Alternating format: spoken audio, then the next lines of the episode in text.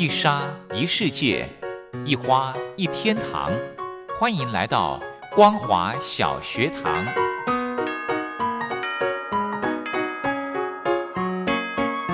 让我们一起学习，一起分享。光华小学堂。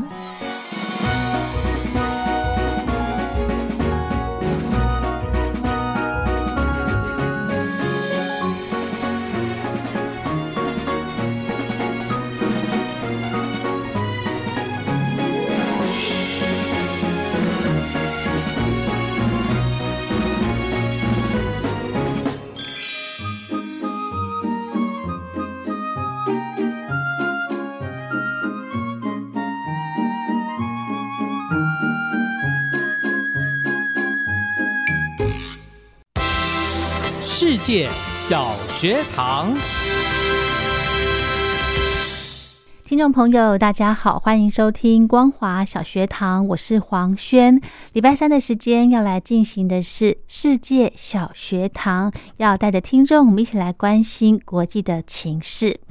今天的节目呢，要跟听众朋友分享一场论坛，主要是谈到美国总统拜登在一月二十号上任以来。他誓言要借由重回美好，也就是完善美国自身在对外政策上，强调修补美国盟国的体系，以及重回多边主义，恢复美国在全球舞台上的威信与领导，来确保美国可以优势的地位来应应中国大陆。那么今天呢，呃，邀请到的是淡江大学。战略所的李大中李教授来跟听众朋友针对拜登时期的中印美三角互动展望的这个议题呢，来跟大家做一个深入的剖析。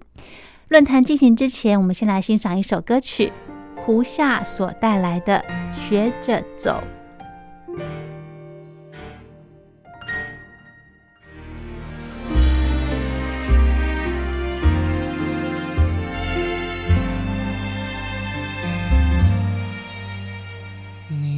那时的温柔，变成此刻的狂风，想卷进胸口，好痛。你最后的笑容，绽放过后，迎来寒冬，背影揉进。眼眸散成噩梦，回忆像荒芜的乐园，欢笑声逃出从前，海岛船飞，摩天轮陷，木马不旋，离开痛学着走。往事太重，我再也背不动，不能逗留。人越是回头，越有漩涡，越往上游，越想下落。像小时候学着走，第一步总是担心、害怕和惶恐。时间会伸出双手，抱住我，别难过，泪水中浇在。同样勇敢的像孩童，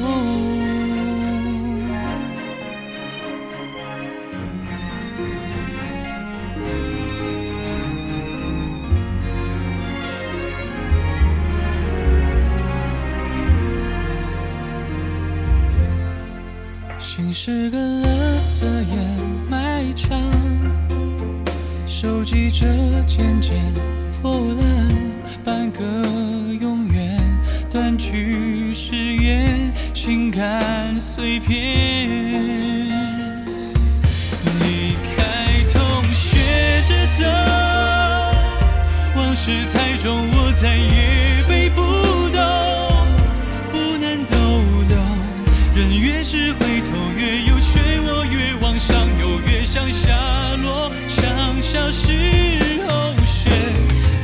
哦，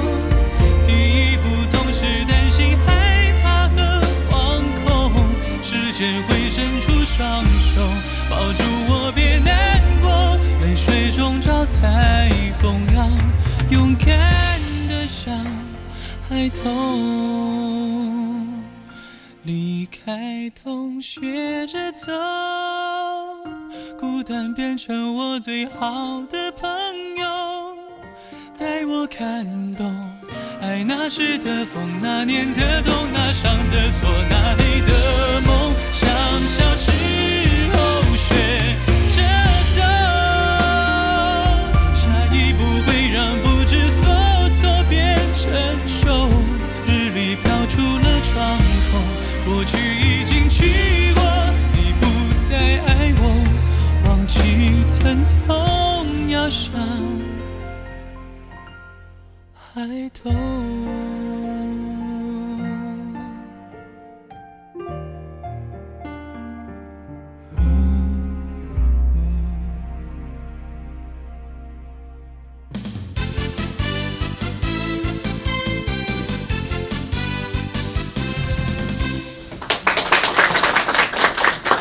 呃，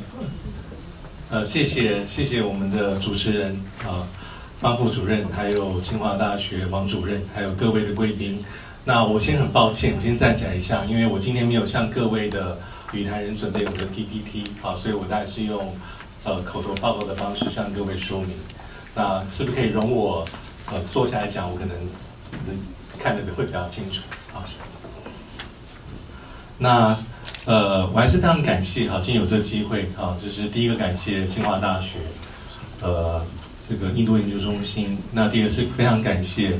呃中共杂志研究社，好让我有这个机会来这边呃分享我一些呃可能是很粗浅的啊不成熟的一些一些意见，跟大家做简单的分享。那刚才呃方老师讲的，我觉得都是很多是言过其实，很 很不好意思。那我我收到的任务其实是第二个场次啊，那是因为我自己研究的领域的关系啊，可以，所以我可能会比较多从美国的角度去看啊，今天这个主题哈，这个英中的一个呃关系跟展望啊，因为美国还是呃在区域里面还是一个很重要的角色，那它的一举一动是很受到大家的一个充分的关注。那我第一个还是讲的是。呃，从最前头切起，就是因为拜登从一月二十号就任之后，呃，看起来有些政策是有延续的，啊，非常清楚。那有些地方可能是有跟过去的美国政府是略有不同，啊，所以他的外交政策这个取向成为一个很关键的重点。好，我们所以从外交，还有拜登的这个印太，还有拜登对于这个美中关系，啊，中印关系，我来分别做一个，呃，我的简单的一个说明。啊，第一个就是他的外交政策，其实大家也很清楚，他主要还是，呃，会从跟过去川普执政四年啊，从一个比较检讨的角度去看，啊，比如说他，当然我们非常熟悉，他很重视多边主义的精神，还有他在外交政策里面用的一些字眼，基本上都有很大的针对性，啊，就是认为说过去四年美国可能做的并不好，好，所以他现在的首首当这个。呃，重中之重就是要重拾，他就用很多次 R 一开头的字眼，重拾美国在国际社会的领导威信。那在这样的状态之下，当然我刚刚已经提到说，呃，这个国际组织或区域性的国际组织对他来讲就很重要。那并不是说川普执政四年，美国完全不重视，不是的，它是一种程度上的一个一个比这个一个拿捏了啊。比如说，当川普说我要退出啊很多的机制的时候。那拜登的看法，他的国安团队的看法是认为说，呃，这些退出对美国不见得有利，这第一个。第二个，今天的主轴是比较直接相关，就是，呃，拜登他会用的字眼是，他要修补美国的这个联盟体系，还有美国跟伙伴之间的关系，所以这就落实到他第二个层次，就从全球对外战略之下，你对于印太地区的你的战略是什么？好，所以我们很清楚，呃，我要特别提的地方是。目前来说，呃，拜登政府对印太地区的这个重视程度，其实跟川普时期是一样的，并没有减缓。但有个地方可能比较不同的地方是，呃，因为从川普之后开始提印太，好，所以未来印太战略对于川普而言，就是如同我们过去像在提美国有所谓的亚太战略或是亚太政策，但是就不会像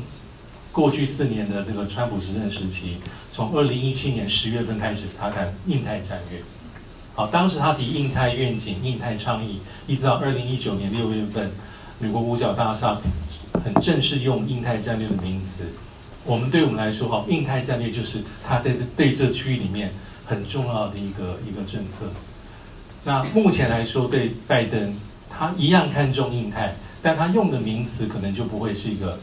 很普遍性的。我的印太战略是什么？因为印太已经是一个代表川普执政四年任内他一个，我们有时候在讲啊，一个旗舰型的政策啊，里面比如说自由开放的印太和公平这个呃互惠的贸易事情，它会有些它的支柱出来。所以未来拜登政府的名称是什么？它的帽子是什么？我们到目前为止还并不是很清楚。但是第一个我们很确认，他重视印太地区，重视联盟，重视伙伴，还有刚才前一个场次里面很多同仁，不是很多先进都一再提到那个 QAD Quad，啊四边的安全，这是他非常非常重视的。那接下来我会提一下说，我们从他上任到现在刚过一百天，啊一百天的这个拜登的外交里面，其他的。他，我觉得他的动作算是很缜密的，有系统的。就是他从他一开始上任之后，包括他自己，他国安团队，啊，包括像拜登本人，包括像布林肯，包括像苏利文，他们对美国对外的一个一个一个打交道的方法是，还是亲疏有别，就是他还是会先重视联盟体系伙伴，好，像是印度，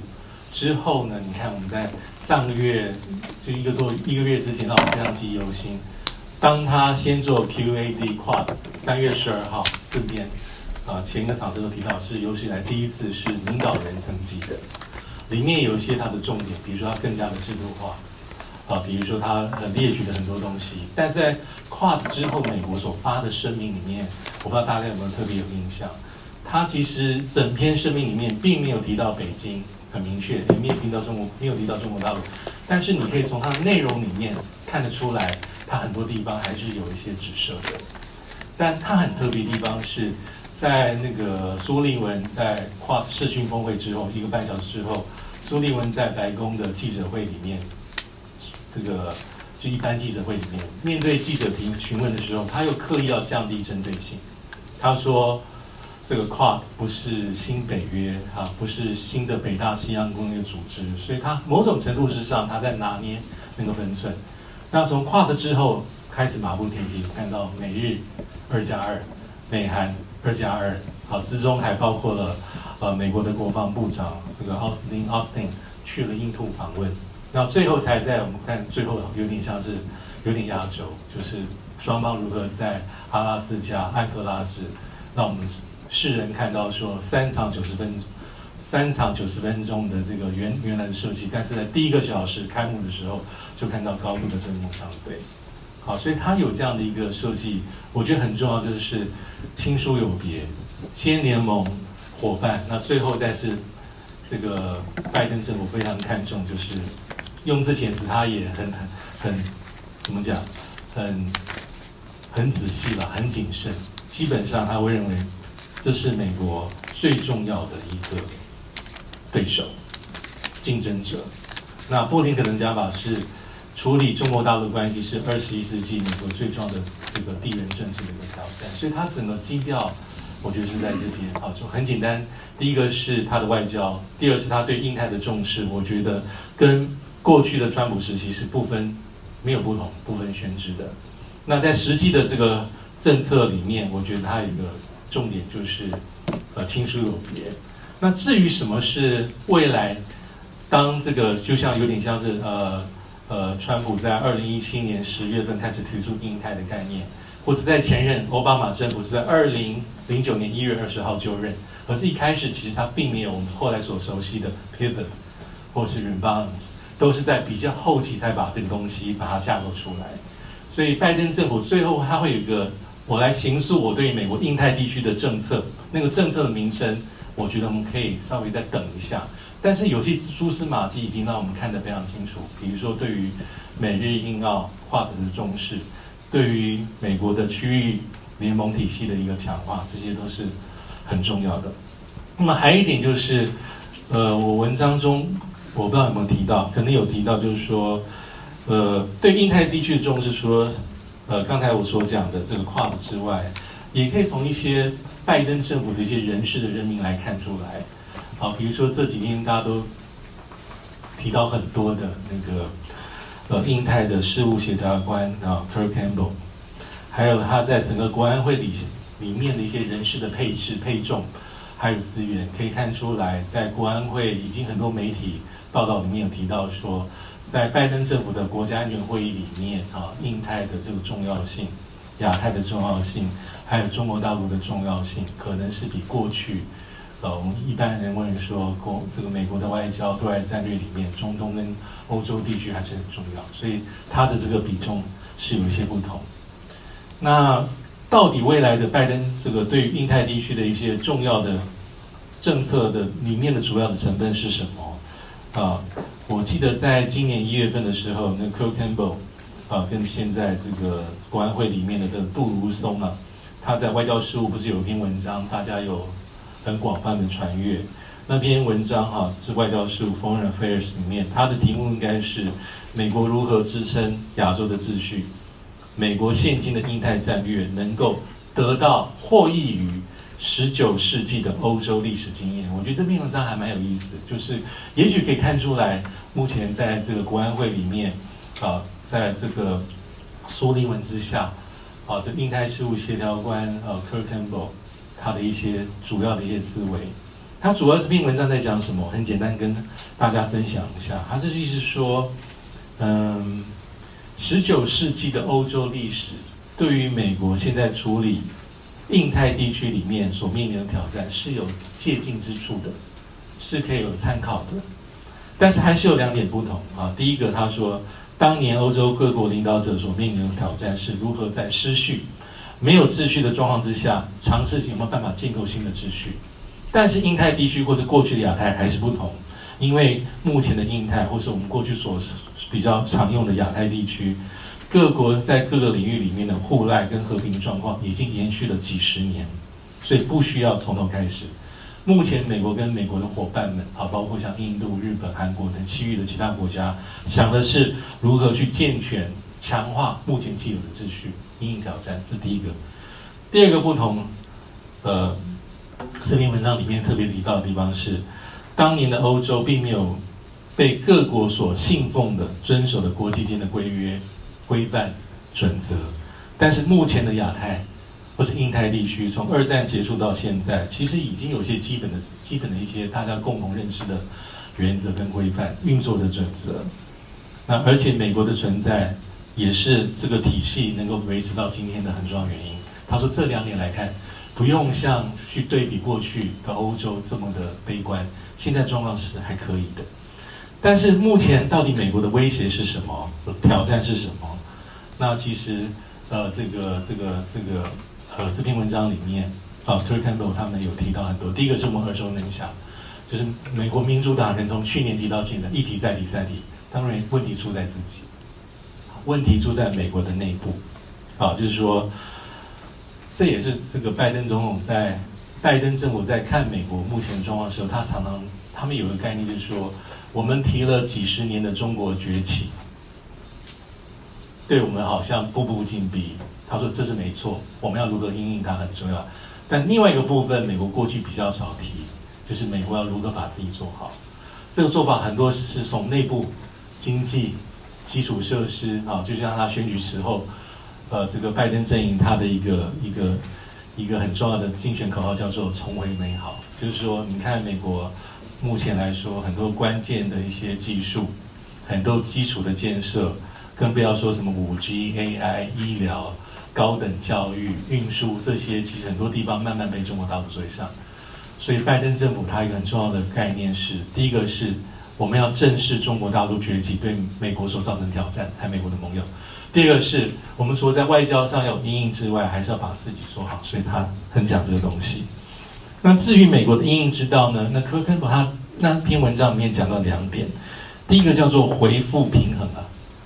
好，回复平衡，意思是一个 balance，就是说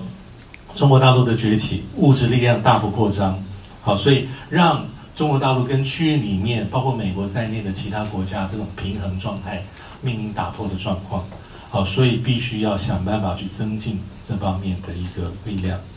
那第一个他讲的是 legitimacy 正当性，他认为在很多层面上，美国过去四年因为你自己跑掉了，好，因为你觉得现有的制度不公平，你的方法是很潇洒，WHO 不公平，啊，没有调查新冠疫情的起源，偏袒北京，我不高兴，我退出 WHO，巴黎气候协定也是如此。联合国里面的那个人权理事会也是如此，因为怎么可以一天到晚在里面，在人权记录未必很好的国家在这里面骂美国跟美国的盟友，所以美国的过去在川普时期做法就是很潇洒，我就挥挥衣袖不带走一片云彩我就走了。但是以目前拜登政府的想法是说，在这些国际场域里面很简单，就是他会认为说对北京而言就是敌退我进啊。你要离开，那最好。你要离开，你要如何去影响你在里面的美国的盟友跟伙伴？以 WHO 而言，对台湾人就是。所以拜登说法是不同，我要加入，这个才是他讲的正当性。就是说，美国要重建的正当性，不是说你要有那个领导的威信，啊，还要有你实际的参与，不可以一走了之。所以从这篇文章里面可以看到两个，第一个就是在物质力量上，美国在各方面的实力上要增进。第二个就是在在对国际多边机制的参与上，美国不能这么的任性，这是一个。那还有一个就是到最后一个层次是跟美国去如何应对中国大陆而言，我觉得刚才刚好前个场次很多人都有提到，我觉得那个比较特殊的地方是，第一个我自己的个人的观察是，我觉得目前来说，美国拜登政府啊在处理外交事务上。啊，不管对印太地区的战略、对盟友、对伙伴，或是他讲最重要的竞争的对手或是挑战，我觉得美国官员的讲法是高度一致性，就是很整齐。只要讲到类似的议题，基本上你可以看是个复刻的版本。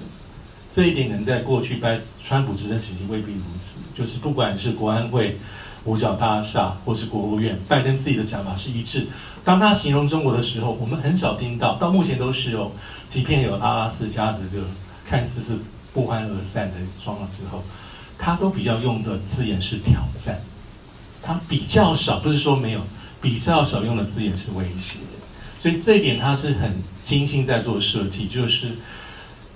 我们很听到耳朵都会长茧，才几个月，一百天都会讲。美国对于中国的关系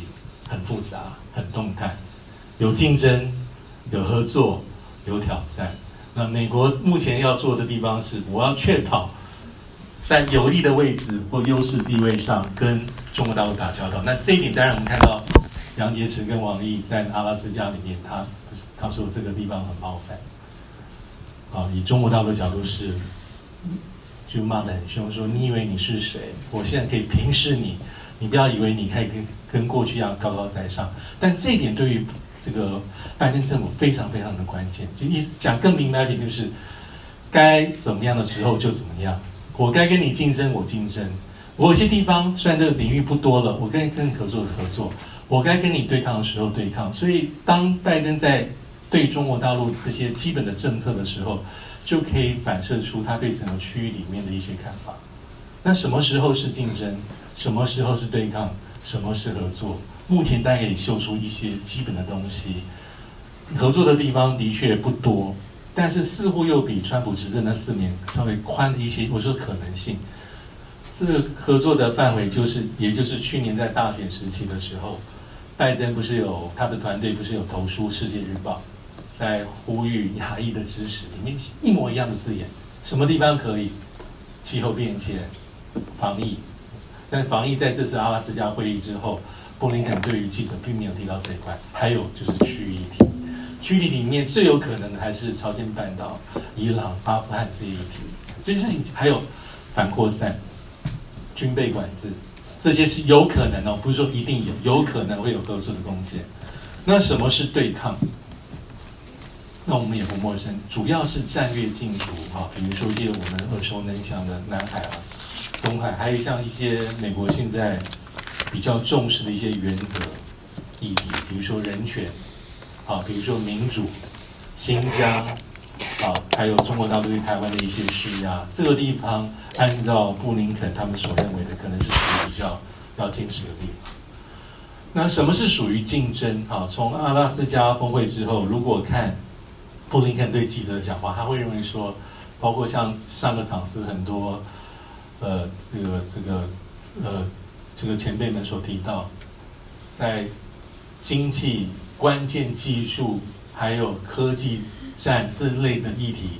美国跟中国大陆是处于比较竞争的一个状况。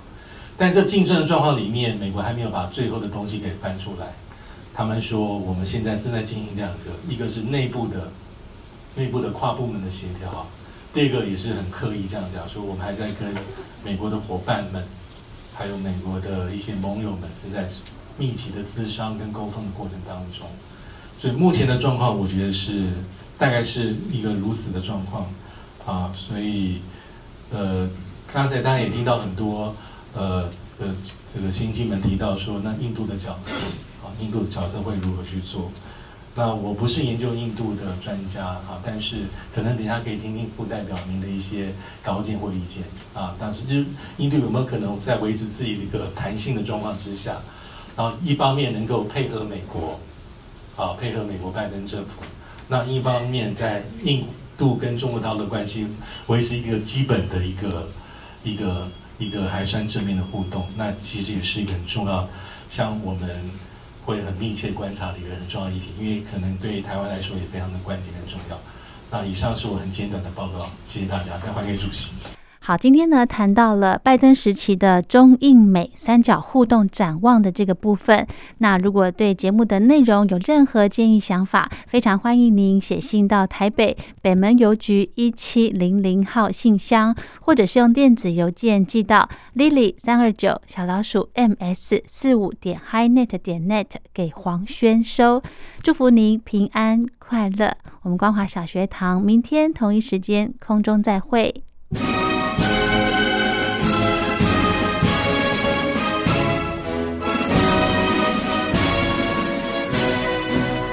我党什么党？我党党什么？光华之声庆祝中国共产党建党百年征文活动，正式展开。那些预言中国要崩溃的阴谋论，从来没有得逞过，因为我们有中国共产党。感谢毛主席揭开了执政大路。将那些没文化的马。人文明的吧！实践社会主义的路上一路颠簸。我共产党中央委员会关于无产阶华国锋结束了文革噩梦。毛泽东主席根据马克思列宁主义。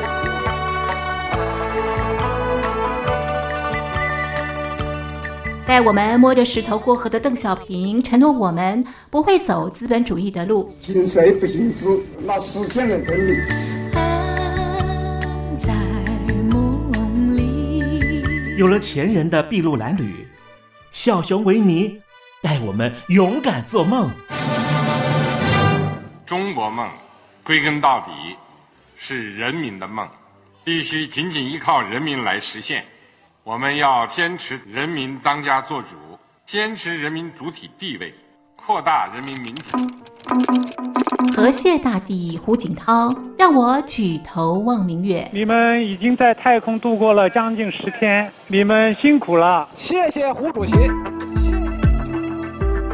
们毕竟还不一样，我告诉你们，我是身经百战了，见得多了。蛤蟆总教练江泽民。教我闷声才能发大财。中国一句话叫“闷声大发财”，这是最好的。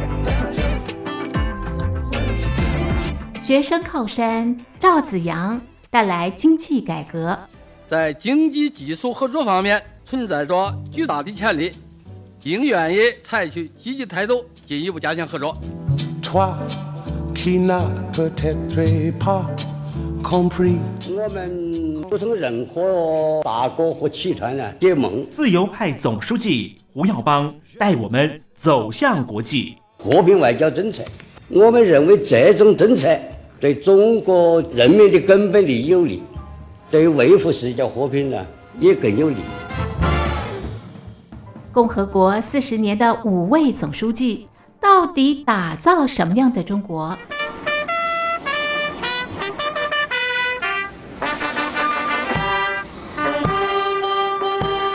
我党什么党？我党党什么？庆祝中国共产党建党百年征文活动，邀请您一起追忆共和国的风采。十一国庆前写信告诉我，大奖送给你。写信写到台北邮政一千七百号信箱，台北邮政一七零零号信箱。电子邮件 l i l i 三二九小老鼠 m s 四十五点 highnet 点 net l i l i 三二九 at m s 四十五点 highnet 点 net l i l i 三二九 lily 三二九小老鼠 n s 四十五点 highnet 点 net。十一国庆前写信告诉我，送你穿越共和国国境的自由大礼，九台高端短波收音机，送礼自用两相宜。